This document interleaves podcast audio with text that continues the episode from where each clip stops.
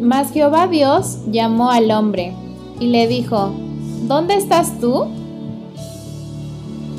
Una tarde, sin querer, cerré fuertemente la puerta sobre los dedos de un compañerito. Enseguida comenzó a salir sangre de la herida. Se armó un revuelo en la casa y comencé a sentir una culpa que antes desconocía.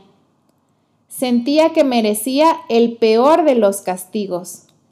Me encerré en un armario y comencé a llorar desconsoladamente. Unos minutos después, escuché la voz de mi papá que acababa de llegar del trabajo y preguntaba, Cachi, ¿dónde estás?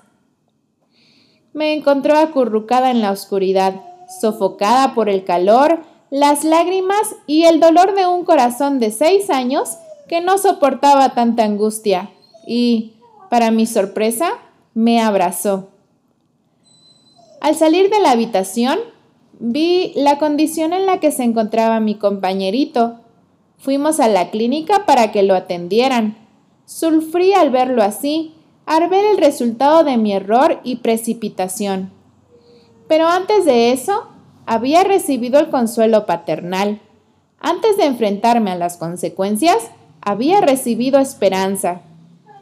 Lo mismo pasó con Adán y Eva aquel día, en el Edén.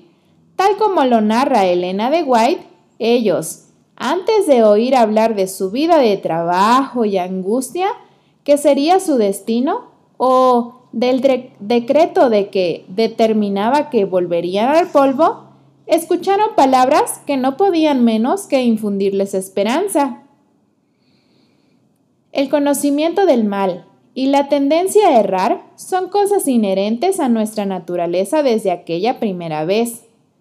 Pero es maravilloso que, antes de dar la sentencia, Dios nos recuerde que hay esperanza y victoria al final.